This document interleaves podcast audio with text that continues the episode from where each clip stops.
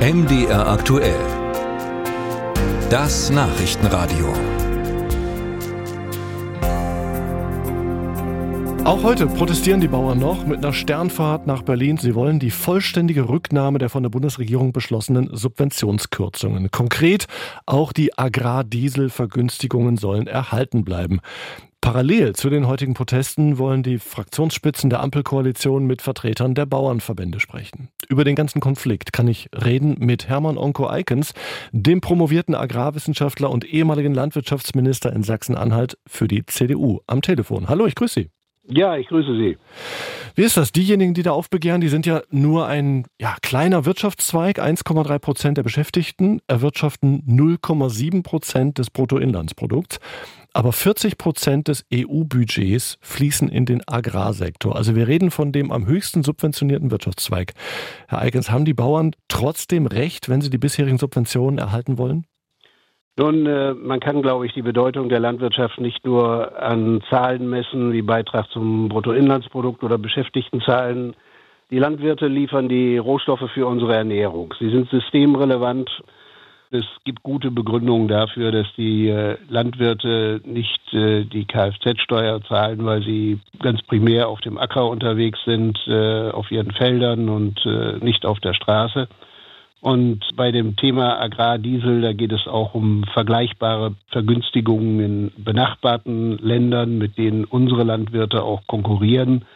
Wir sind da jetzt irgendwo im Mittelfeld, was die Dieselpreise angeht, und wir hätten dann mit ein, zwei anderen Staaten die höchsten Dieselpreise für die Landwirte. Dass das unter Wettbewerbsaspekten dann auch gesehen wird und Sorge bereitet, das ist nachvollziehbar. Da haben wir also europaweit und weltweit einen Subventionswettlauf und Marktwirtschaftler warnen immer vor so etwas. Ähnliche Diskussionen gibt es ja auch bei Bezuschussung zum Beispiel von Ansiedlungen wie für Chipfabriken etc., dass man in keinen Subventionswettlauf hineinkommt. Den haben wir in der Landwirtschaft. Müssen wir davon irgendwie runterkommen? Den haben wir in der Landwirtschaft. Und wenn wir uns die Subventionen anschauen, grob 50 Prozent des Gewinns eines Haupterwerbsbetriebes kommt äh, aus staatlichen Transfers. Würden die wegfallen, hätten wir ein gravierendes Einkommensproblem in der Landwirtschaft und wir hätten einen Strukturwandel Richtung äh, größere Betriebe, noch größere Betriebe, den die Gesellschaft, glaube ich, auch nicht will. Die Gesellschaft hat die Vorstellung vom überschaubaren bäuerlichen Betrieb, äh, vielfach auch romantisierend, äh, so wie er heute gar nicht mehr ist, aus den Schulbüchern noch und äh, da auch andere Teile dieser Welt die Landwirtschaft äh, unterstützen, äh, werden wir nicht umhin kommen, dass wir hier unterstützend eingreifen.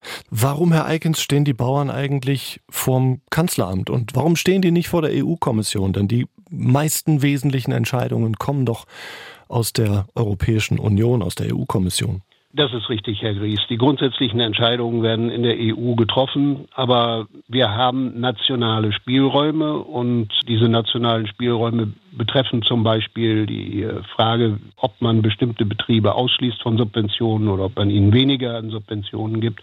Und sie stehen jetzt vom Kanzleramt, weil die aktuellen Entscheidungen der Bundesregierung eben nationale Entscheidungen sind und keine EU-Entscheidungen.